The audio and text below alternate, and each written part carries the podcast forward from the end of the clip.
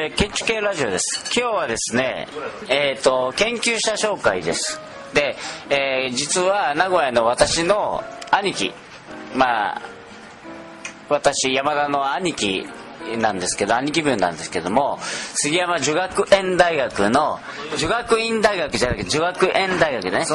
はい、し杉山女学園大学の村上真先生の、まあ、あの研究者紹介ということで、まあ、インタビューとかお話ししていただきたいと思います。で今日はですね、えーこの桃栗にですねえー名古屋のですねスターデザイナーである加藤和夫さんもいらっしゃって加藤和夫さんにもですねいろいろこうお話に加わっていただきたいと思っております。で、えー聞き手としてですね、えー、1234え4人、えーの方が来ていただいておりますので、えー肩書きとフルネームをお言ってください。回しますんで。えーデザインを教えてます。山口邦之です。名古屋工業大学修身園の米沢隆です。杉山女学園大学出身でテキスタイルデザイナーをしています杉山絵里です。先生の村上先生の教え子ですね。教え子です、はい名古屋でフリーコーディネーターしております長谷川えりかです。はいということで、えー村上さんの、まあ、研究者紹介ということで、えー、と村上さんは、えー、と僕、まあ、誤解してもらったら困るんですけどもリノベーションっていうのを結構力入れてるんですけども、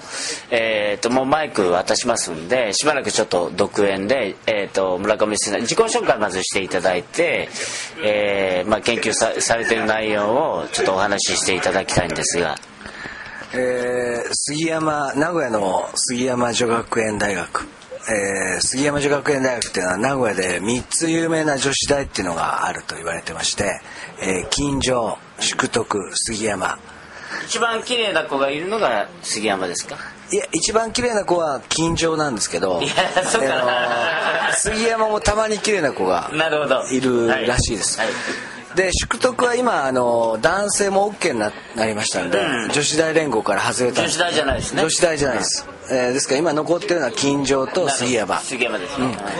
まあ、杉山のどちらかというと綺麗というよりも今ねシャープ。全国の人が聞いてるんで例えば、えーどうだ杉山っていうのは例えば東京で言うと例えばフェリス女学院ですとかあそういうなそうですね、うん。あの私もあの大学大学院時代十十何年東京いましたんで私のイメージで言うとね杉山はねポンジョ。日本女子大日本女子大そうだな、うん。ポンジョだな。ポンジョです。ポンジョだな、うん。名古屋のポンジョ。名古屋のポンジョと思っていただければですね。そうだな。それも一致した、一致しました、うん。一致しましたね、ええ。でそういうイメージだと思っていただければいいんですけどあのそこで私あの研究教育をしてるんですがあのリノベーションというご紹介ありましたけどリノベーションって何かって日本語で言うと 再生ですね。はい。再び生まれる。で再生っていうのがなぜ重要かっていうとあの建築の方が多分聞いておられる方多いと思うんですけどおかしいと思いませんか？課題が。今ね建物が建っている敷地の建物がないものとして何にもないものとしてなんか新築の設計しなさいっていう課題が出るでしょ？あれおかしいと思いません？でね僕が学生の頃は全部そういう課題だったんですよ。で今ね僕が出してる課題違います。その建物があるんだからじゃあどうするのっていう。なるほどね。これが再生なんですよ。で再生っていうのは2つに分かれまして、えー例えば集合住宅から集合住宅オフィスからオフィスこれをねリノベーションと言います。それからもう一つオフィスから集合住宅あるいは、えーと集合住コンバージョン。そうそう機能が変わるのコンバージョンです。コン。でその今建っている建物があるけどどうしようかっていうのを考えるのが実は建築の仕事になっていく。でこれはなぜかっていうとですねあの実はイギリスとかフランスとかねアメリカとか行ってもらうと分かるんですけどあのほとんど建築家の仕事っていうのはねリノベーションなんですよ。ニューヨークに行って今建築家の仕事。それはほとんどリノベーション。あの保存条例とかあるからでしょ？保護条例。違います違います。違うの？関係ないです。関係ないの？ニューヨークの建築家の仕事はほとんど超高層をどうやってリノベーションするかって仕事になってるんですよ。でロンドンもそうです。保護条例じゃなくて？違います違います。あのリノベーションかコンバージョン。でね統計取ってみますと建築工事の中であの主要先進国の大体40%から60%は再生の工事新築工事っていうのは同じように40から60しかないの。だから半分は再生工事なんですね。で当然ですけどそういう国はあの再生をどうしたらいいかっていう教育を建築学科でやってるんだけど日本は新築しかやってない。でねこれはねアジアの実は僕研究もしててあの1年のうち延べ。アジアっていうのはどこですか？アジアっていうのは今僕のターゲットにしてるのは韓国マレーシアシンガポール。それからオセアニア入れるとオーストラリアも行くんですけどね。年のうち1ヶ月から2ヶ月はアジアで過ごしてるんですけど彼らはねやっぱりねあの新築中心の教育してるのね、で工事もほとんどが新築ですよ、ところがねロンドン行ってもらえば分かるけど古い建物いっぱいあるじゃないですか。パリもそうだよねこれはね彼らがリッチだった時代つまりあの植民地いっぱい持ってた時代にすごくいいストックを作ってでそのストックがいいのでそれをどうやって活用していくか街並みを残していくかってことを考えてるわけ。ですから成熟したストックを持っている国々あるいは都市は結局はね半分は再生工事になる。で日本もねバブルの頃に結構いいストックできてるんですよね。でこれからは実はね日本の経済今は悪いじゃないですか。で新築をバンバン作る時代じゃない。それから人口は減少していく。下手すると20年後には人口半分ぐらいになる。なるほね、でそういう時代になったら結局はね新築をどんどん作るっていうのは建築家の仕事じゃなくなるんですよね。今いる人々あるいは今住んでいる家あるいは今あるあの公共建築ね。そういうのをどうやって活用していこうかっていうのが一応メインになっていくということは容易に想像できますよね。で若い方の仕事もそういうのがメインになっていく。でそういう教育をしている実は建築学科ってのは全然なくて、でそういうのをね本当はね教育したいんだけど今のところねカリキュラム的に言うとね1年生からできないんだよねだから僕はだからゼミに入ってきた学生とか大学院でそういう再生教育の重要性っていうのを教えてそういう教育をしてるっていうのがまあ一応研究ね、うん。まあ今日はあのまあその関連するのかまあなんとなく関連するのかもしれないんですけども今日はあの名古屋のインテリアデザイナーの加藤和夫さんにまあ来ていただいてるんですけど今の話を受けてそのリノベーションえー、既存ストックを活用するということですよね。それに対してその、えー要するにまあ新築とそのまあリノベーションでね。その要するにその今まではこう物を作っていくというその教育がその結構主流だったわけですけども既存ストックを活用するっていうまあことをややられてるわけですよね村上さんは。それでそれとインテリアのえーインテリアデザイナーの人ってなんかリンクするような気がするんですけど加藤さん今の話を受けてどうですか？あのね、そのやっぱり今ね、村上さんおっしゃったように、やっぱその物をどんどん作っていく、建物を作る。で、やっぱりそれは限界があって、その、いわゆる既存のね、構造を使ったり、建物を使って、で、どういう役割の人間として、それがどういう役割であるか。で、役割も変わるし、がそれをまた使っていくっていう、やっぱそそいつは僕も来ると思いますよ。だから、今のね、やっぱり学校も含めて、まあ、インテリアの教育も、まあ、デザインの教育もそうなんだけど、やっぱりその新たなね、空間を作るってことはみんなやってますけど、確かにその既存の空間をね、どうその利用するか、どう変えていくか、まあ、それはやっぱり重要な、僕、あの、スタンスだと思います。で、あの、あのね、インテ、例えばインテリアデザインといったときに、インテリアデザインといったときに、まあ一般的にその構造は建築家の方が作って、でそういう構造をうん作ったものの中にインテリアが、まああるっていうふうに、この、まあ、なんていうかな、その中でインテリアがその発展したっていう歴史があるんですよね。でもね、これからね、その、そのいわゆるインインテリアデザイナー、つまりインテリアデザインをやってる人たちの中には、実は、その建築とか都市とかそういう興味を持った方がいっぱいいて、で、その建築的なことも提案できる方もいっぱいいて、で、もっと言うとその科学を、うんね、その科学をやってる方たちの中にもそういう方がいっぱいいてね。だから、そういうね、今新しいね、時代に僕は来てると思います。あのちょっと補足しておくとねあの僕何でもかんでも建物残せっていうのは反対で実はねダメな建築やダメな都市はどんどん更新されるべきだと思ってるんですよ。でそれもリノベーションなのね。それも再生なんですよ。だから半分はおそらくあの活用ストック活用に行くんだけど半分は更新で行くべきだ。全部残せっていうのは全然僕賛成しない。でそこをやっぱり考えていかないといけなくてそそうするためには実は何を残して何を壊すべきかっていうことを真剣にね若い人たち考えてほしいなっていうのはありますよね。それからあのそのね今の話で何をじゃあその残してどういうものを壊してどういうものを残せばいいかっていうその基準村上さんなりの基準。僕個人で言うとやはりそのスタイルっていうのがあるじゃないですか。スタイルっていうのは日本語で様式ねでその様式っていうのはその時代を代表する結局合意なんですよね。でその時代を反映した技術とか文化とかあるいは経済状態を反映した様式っていうのがあるじゃないですか。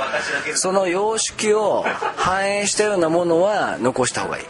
ただ単にねあの箱を作って、えー外部環境と内部環境を区切りましたっていうのは壊した方がいいね。とも考えますよね。でもう一つ宣伝しといていいですか？はいえー、と杉山女学園大学残念ながら、えー学部も大学院も女性しかいないんで、えーぜひ優秀な女性の方はあの村上研究室に、えー来てほしい。あの日本中の日本中のね日本中の優秀な女性にあの村上研究室を目指してほしいなって思いますね。あるいは世界中ね。今まあそのまあ関連というかまあ、まあ、やや脱脱線気味ですけどもその村上さんその女子大でそういうやられていると。いうことなんですけども。女子大のその研究者としてそのうんどうだろう。僕大道ですけどもその、えー共学ですよね。共学でない。女子大でそのやれる仕事。女子大だからできる。女子大だから自分のその研究ができるっていうなんかこううそういうメリットっていうかそのなんかそういうのありますか？まあ公式的に発言しますと女子大っていうのはねやっぱり女性がリーダーシップを取れるっていうのが重要ですよね。あのどうしてもね日本今男子が中心で作ってきたじゃないですか。でその中でね女子が全てやらなくちゃいけないっていう環境っていうのは女性にとって重要だと思うんですよね。だからその社会をリードしていくような女性っていうのは女子大から出てくるんじゃないかなっていう僕は考えてますよね。なるほど。えっ、と、そしたらですね、まあ今話を受けて、村上先生、まあリノベーション、そしあの、再生だね。まあいろんな意味での再生、えーえー再生っていうのをまあやってらっしゃるんですけども、今日の、まあ、じゃあ名工大の君、今の話聞いて、なんかこう質問とか意見とか、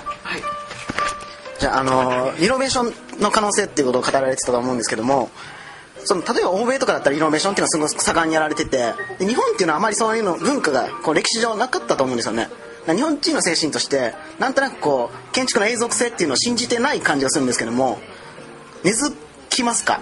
なんと。君なかなかその、ちゃんとしたこと言うね。はい、じゃあ、これはねいい質問です、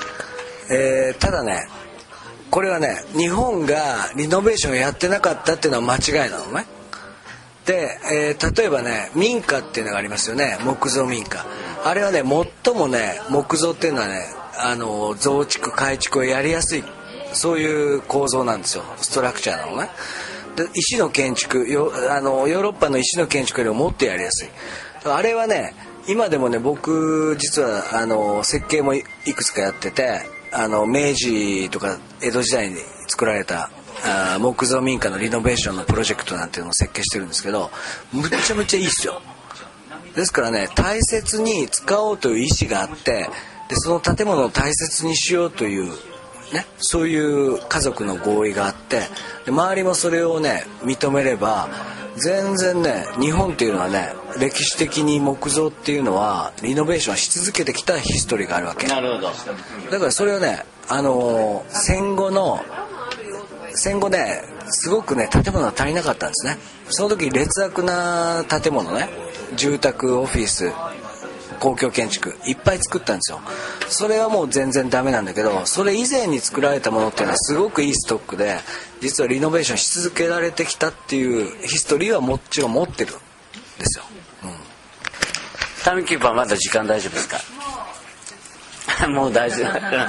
ということでえーっとまあ君なかなかいい質問したね。ね。えーっと村上さんあのリノベーションやってるっていうことですけれどもまあ、えー今後の展望こんなことやりたい。こんなことやりたい。同じこと言ってるな、えーえーまあ、今後の展望これについてちょっと。えー、研究としてですか？そうですね。社会活動として。いやまあ研究研究として。社会活動、うん、研究としてはね、あのー一番ちょっと難しくなるかもしれないですけど結局はね合意形成ってのは難しいんですよね。なるほど。うん、人々がどうやったら満足するかっていうのはとっても難しくて、えー社会やあるいはその地域あるいは細かい話で言うと例えば団地とか集合住宅ねっていうのがどうやって合意形成をしていってでそれがどういう素晴らしい未来に対してみんなが同じ目標を持つかっていうようなのを実は研究しようとしててフィールとしては今小学校の再生とかねあるいはあの医療機関病院の再生とかねそういうのは実はあの別途、えーお金をいただいて研究してましてあの大学院生連れて海外に行ったりしてるんですけど、まあそういうのをやりたいね。で日本ので僕なんかが考えたノウハウっていうのを実はアジアに今広げようとしてましてアジアが同じあの欧米とか日本の過ちを繰り返しちゃいけない。だからアジア今作ってるとこですね新築バンバン。アジアのマーケットってのはほとんどが新築なの。発展途上国は新築中止なんですよ。ですからそういうところに実は再生する可能性を残した新築をどうやって作るべきかと。いうようなのを一緒に現地の人と考えようっていうのでも実はあの国のお金をもらっててそういう研究をしようというふうに考えてます。なるほど。難しいですね。難しいな。難しいね。難しいねえーまあ一応村上さんは僕の兄貴なので、えーまああれですけど。また、えーとまあ今日は時間なのでまたあのーラジオ出てください、ということで、まあ、時間来たので、えー今日は、えーありがとうございました。ありがとうございました、はい